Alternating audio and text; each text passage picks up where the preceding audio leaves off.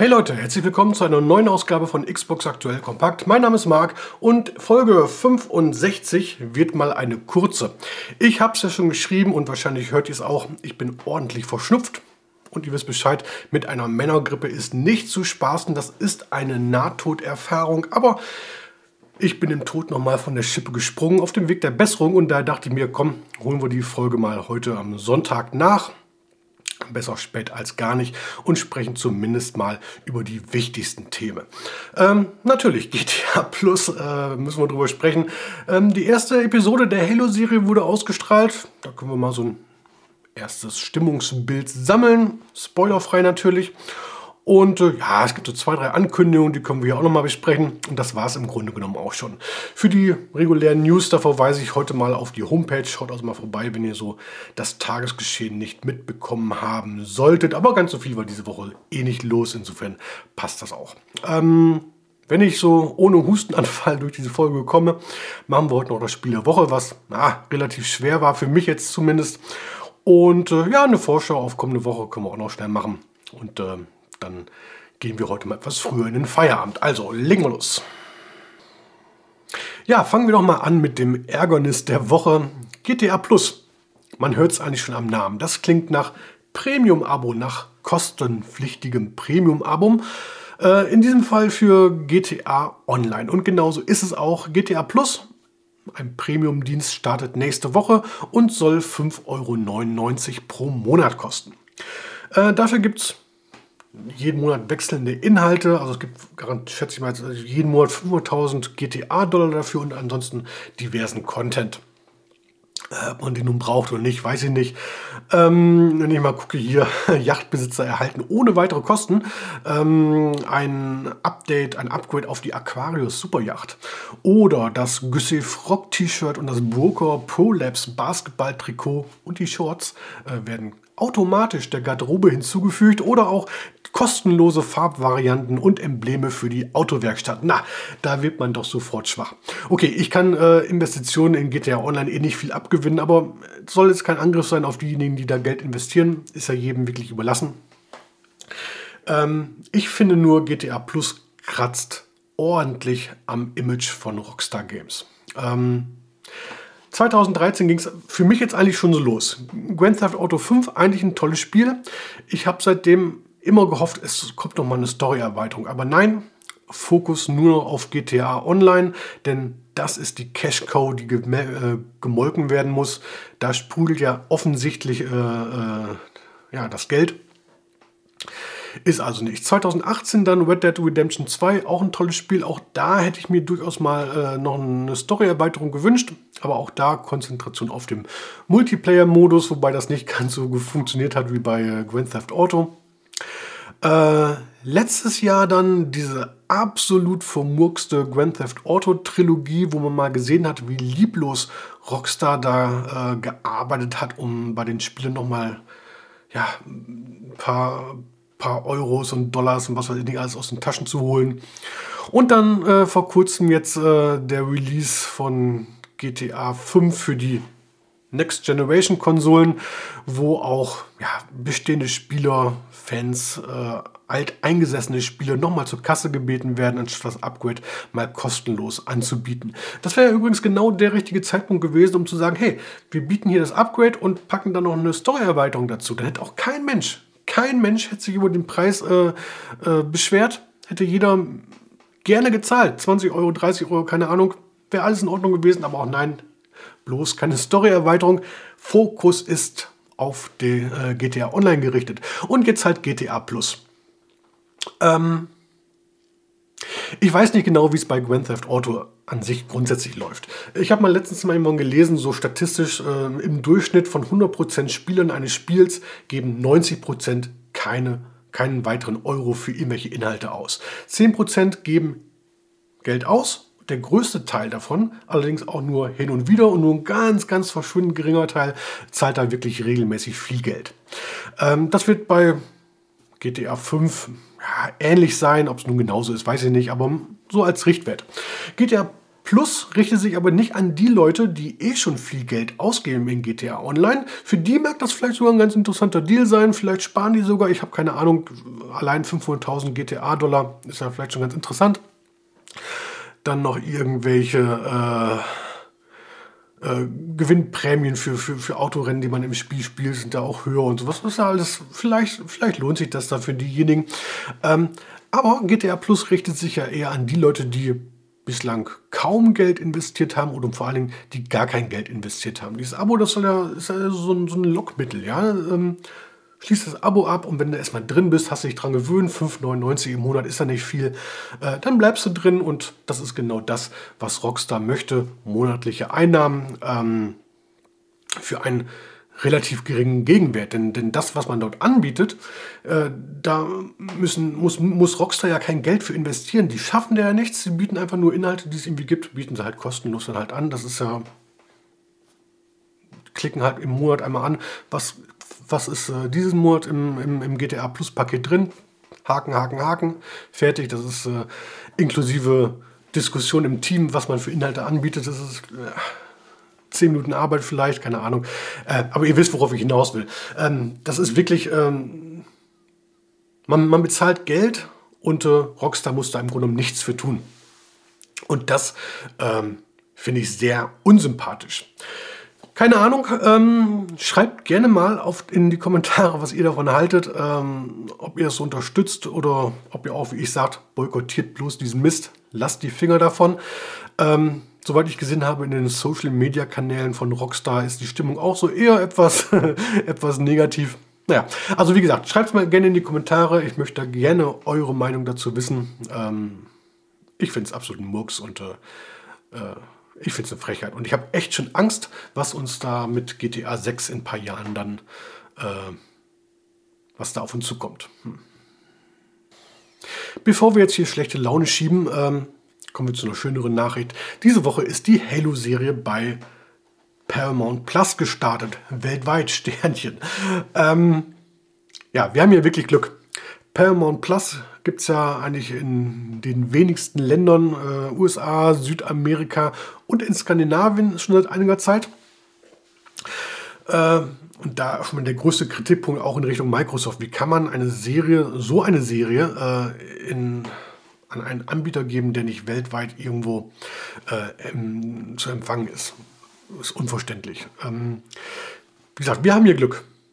Deutschland, Österreich und Italien, da hat sich Sky die Rechte gesichert. Ähm, Skandinavien sagte ich schon, die können es auch schauen.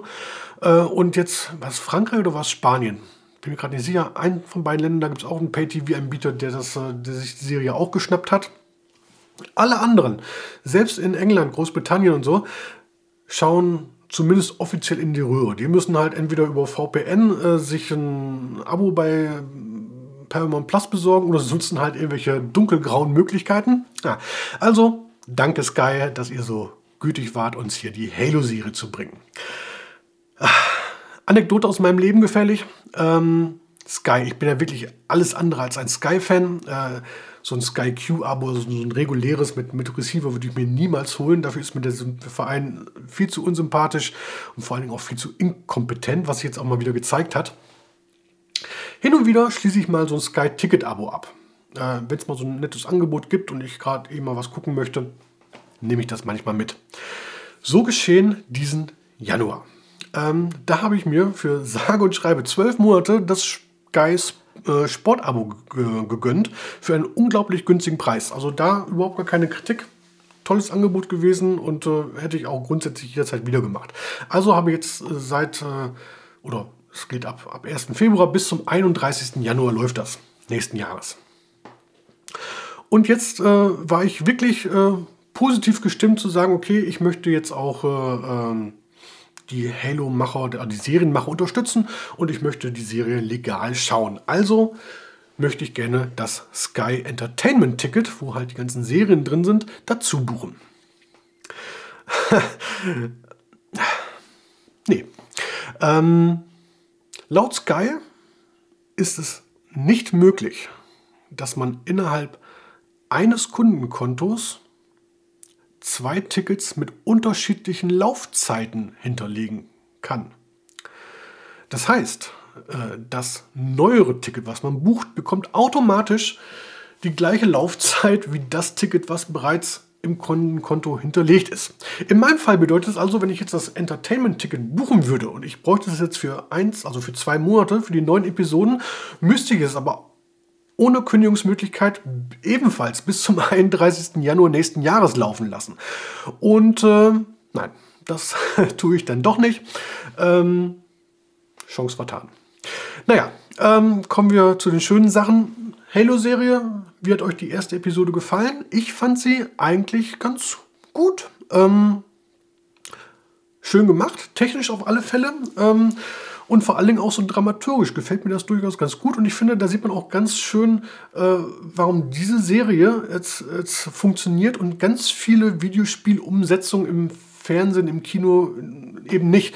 Weil da ist so ein da passt, passt die Perspektive nicht.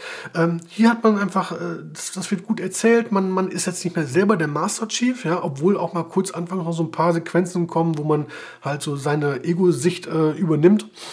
Aber man ist Zuschauer, man, man fühlt sich da auch als Zuschauer wohl. Äh, vor allen Dingen die Geschichte scheint so zu passen, soweit man das so sieht bislang. Äh, unverbrauchte Schauspieler, ob es jetzt ein, wirklich ein Must-See wird, das weiß ich noch nicht. Vor allem, ob es auch äh, alle Science-Fiction-Serienfans ansprechen wird oder doch nur die, die so eine gewisse Halo-Vergangenheit haben. Keine Ahnung. Ähm, aber ich finde, ich bin neugierig auf die zweite Episode. Äh, insofern, meiner Meinung nach, ist durchaus positiv. Ähm, vor allem gefällt mir das jetzt hier auch, dass äh, UNSC so ein bisschen anders dargestellt wird. Ja, in den Spielen sind es ja immer die Guten. Ja, und jetzt sieht man auch diese Organisation hat so ihre Schattenseiten. Äh, es ist nicht alles gut, was wirklich gut ist. Ähm, und vor allem äh, die Entscheidung, dass jetzt der Master Chief seinen Helm abnimmt. Ja, ein kleiner Spoiler, aber es ist nicht, nicht Story entscheidend. Ähm, ist, ist sinnvoll eigentlich, ja, weil ähm, im Spiel ist es egal, weil da spielt man den Master Chief, da weiß jeder, wie man selber aussieht. Also weiß auch jeder, wie der Master Chief aussieht im Endeffekt. Hier muss man aber so eine Nähe zu den äh, einzelnen Charakteren aufbauen. Und äh, wenn da jetzt der Master Chief am besten auch noch im Bett irgendwie seinen Helm auf hatte, das, das wäre irgendwie, naja, ja, wäre wär lächerlich. Äh, so in der ersten Hälfte der, der Folge hat es mich auch so ein bisschen gestört, ehrlich gesagt. Äh, er hatte immer seinen Helm auf, selbst als sie von dem ersten Einsatz weggeflogen sind, wir wieder Richtung, Richtung Heimat sitze da in seinem Raumschiff und hat da pausenlos seinen Helm auf. Wird dann zwar auch mal kurz erklärt, warum er den Helm auf hat, aber es störte mich irgendwie so als, als, als, als äh, Serienzuschauer. Äh, und dann nimmt er den Helm ab und ich denke, ach, das tut gut. Man hat endlich so eine, so eine Person, mit der man sich so, na nicht identifizieren, das nicht, aber mit der man mitfühlen kann. Das ist es eher. Ähm, ja, ich finde es sehr stimmig. Ähm, ist jetzt noch nicht wirklich äh, die allerweltbeste Serie, aber ich bin auf jeden Fall positiv überrascht. Äh, vor allem nachdem man ja, nachdem viele äh, Filme und Serien zu Videospielen schon in den Sand gesetzt worden sind, ist hier die Halo-Serie sicherlich auf dem allerbesten Wege. Äh, ich bin gespannt, wie es weitergeht. Schreibt gerne in die Kommentare, was ihr von Episode haltet und dann äh, freuen wir uns vielleicht gemeinsam auf Episode 2, die dann am Donnerstag wieder bei Sky zu sehen sein wird. Dann gab es in dieser Woche ja doch einige äh, Ankündigungen, von denen ich an dieser Stelle mal drei hervorheben möchte. Einmal natürlich das nächste The Witcher Abenteuer von CD Projekt Red. Ähm, da hat jetzt die Entwicklung offiziell begonnen. Ähm, ist jetzt keine große Überraschung. Schon hm, 2015 hat man mal äh, verlauten lassen, dass man sich äh, der Marke irgendwann wieder zuwenden wird, äh, spätestens nachdem äh, Cyberpunk 2077 abgeschlossen wurde. Ja, jetzt ist es halt soweit. Das nächste The Witcher steht vor der Tür. Ähm, Slogan, eine neue Saga beginnt. Das heißt, es wird wohl kein klassisches äh, The Witcher 4, sondern ja, ein Reboot, keine Ahnung. Aber zumindest wird eine neue Geschichte erzählt. Ähm, das heißt wohl auch der Charakter, Hauptcharakter Geralt von Riva wird wohl nicht mehr drin vorkommen. Aber so ganz genau weiß man das noch nicht. Ähm, wenn ihr jetzt Hoffnung habt, dass das Spiel schon bald ein, zwei Jahren erscheinen könnte, ich glaube da nicht dran. Drei Jahre, vier Jahre, fünf Jahre, ähm, eher in dem Bereich bewegen wir uns sicherlich. Ähm, dieses Jahr soll ja immer noch die äh, Xbox Series XS-Version von The Witcher 3 Wild Hunt erscheinen. Ähm, eigentlich jetzt im zweiten Quartal soll es soweit sein, also April, Mai, Juni ist jetzt ja bald. Äh, bin mal gespannt. Ich habe ja The Witcher 3 immer noch nicht so richtig gespielt. Ich habe es mal angefangen, aber irgendwie bin ich da nie zugekommen. Äh, mal gucken, ob jetzt äh, die Next Generation Version mich dazu äh, verleitet, das endlich mal vorzuführen. So, dann nächste Ankündigung. Ähm, Godfall ähm, von Gearbox und Counterplay 2020 angekündigt, beziehungsweise exklusiv dann für die PlayStation erschienen. Und jetzt ist ja wohl die zeitliche Exklusivität abgelaufen und das Spiel erscheint in Form einer Ultimate Edition am äh, 7. April auch für die Xbox. Zum Start für 30 Euro, ich denke, kann man fast nicht viel falsch machen. Ich selber kenne das Spiel auch gar nicht, habe aber mal geguckt, so in den, in den äh, Bewertungsportalen, Notendurchschnitt, so, na, äh, geht so, äh, aber hey, besser ein Spiel zu viel als ein Spiel zu wenig. Worauf ich mich allerdings freue, ist äh, Deliver Us Mars von Kyoken Interactive. Ähm, Astronauten Action Adventure ist der ja, direkte Nachfolger von Deliver Us the Moon. Äh, vor ein paar Jahren erschienen, äh, hat eine rege Fanschaft äh, mittlerweile um sich horten können und jetzt kommt halt der nächste Teil. Ähm, geht darum, oder wieder darum, dass die Menschheit erneut am Aussterben ist oder immer noch am Aussterben ist. Und äh, da ist so ein Kolonieschiff auf dem Weg zum Mars und das verschwindet plötzlich.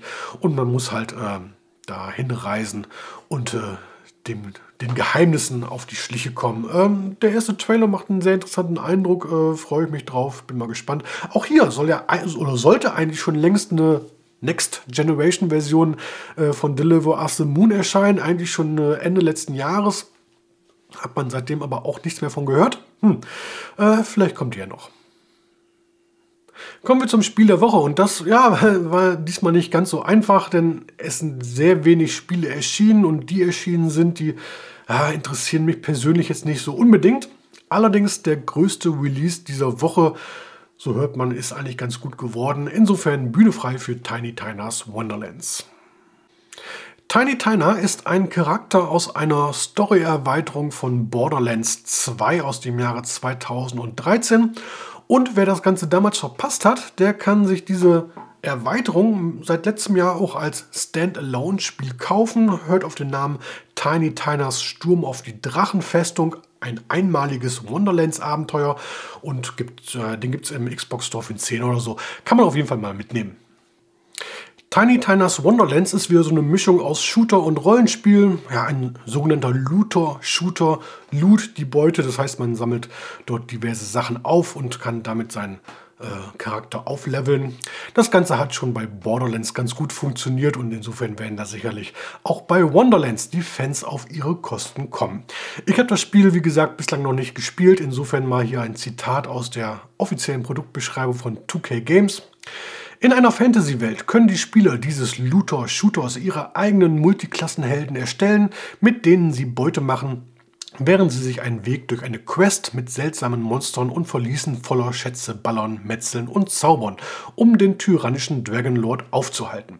Die unberechenbare Tiny Tina führt die Spieler durch die chaotische Welt, die sie zum Leben erweckt hat. Eine Welt mit ihren ganz eigenen Regeln, in der Geschosse auf Magie und Schwerter treffen und deren Begebenheiten Tiny Tina gerne auch mal ganz spontan auf den Kopf stellt. Tiny Tinas Wonderlands ist jetzt äh, auf Disk im Handel und auch natürlich als Download im Xbox Store erhältlich. Die Xbox One Version kostet 70 Euro, die Xbox Series XS Version 75 Euro. Mein Tipp an dieser Stelle, holt euch die Disk-Version, die ist mittlerweile deutlich günstiger. So, dann werfen wir nochmal einen Blick auf die kommende Woche. Am Dienstag, den 29. März, erscheint Crusader Kings 3, so eine Mischung aus Echtzeitstrategiespiel und RPG. Ähm, Test ist sogar schon fertig, gibt allerdings ein Embargo, das heißt, der Test geht dann auch am Dienstag erst online. Am Mittwoch erscheint Agent Intercept, ja, so ein Action-Arcade-Racer.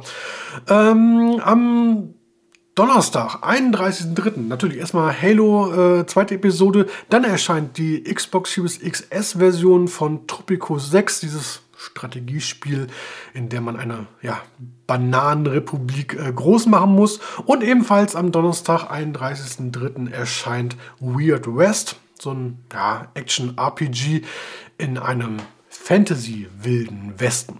Ansonsten, nächste Woche müssen wir uns auf jeden Fall nochmal anschauen. Die Spiele-Highlights. April, April steht ja in den, äh, in den Startlöchern.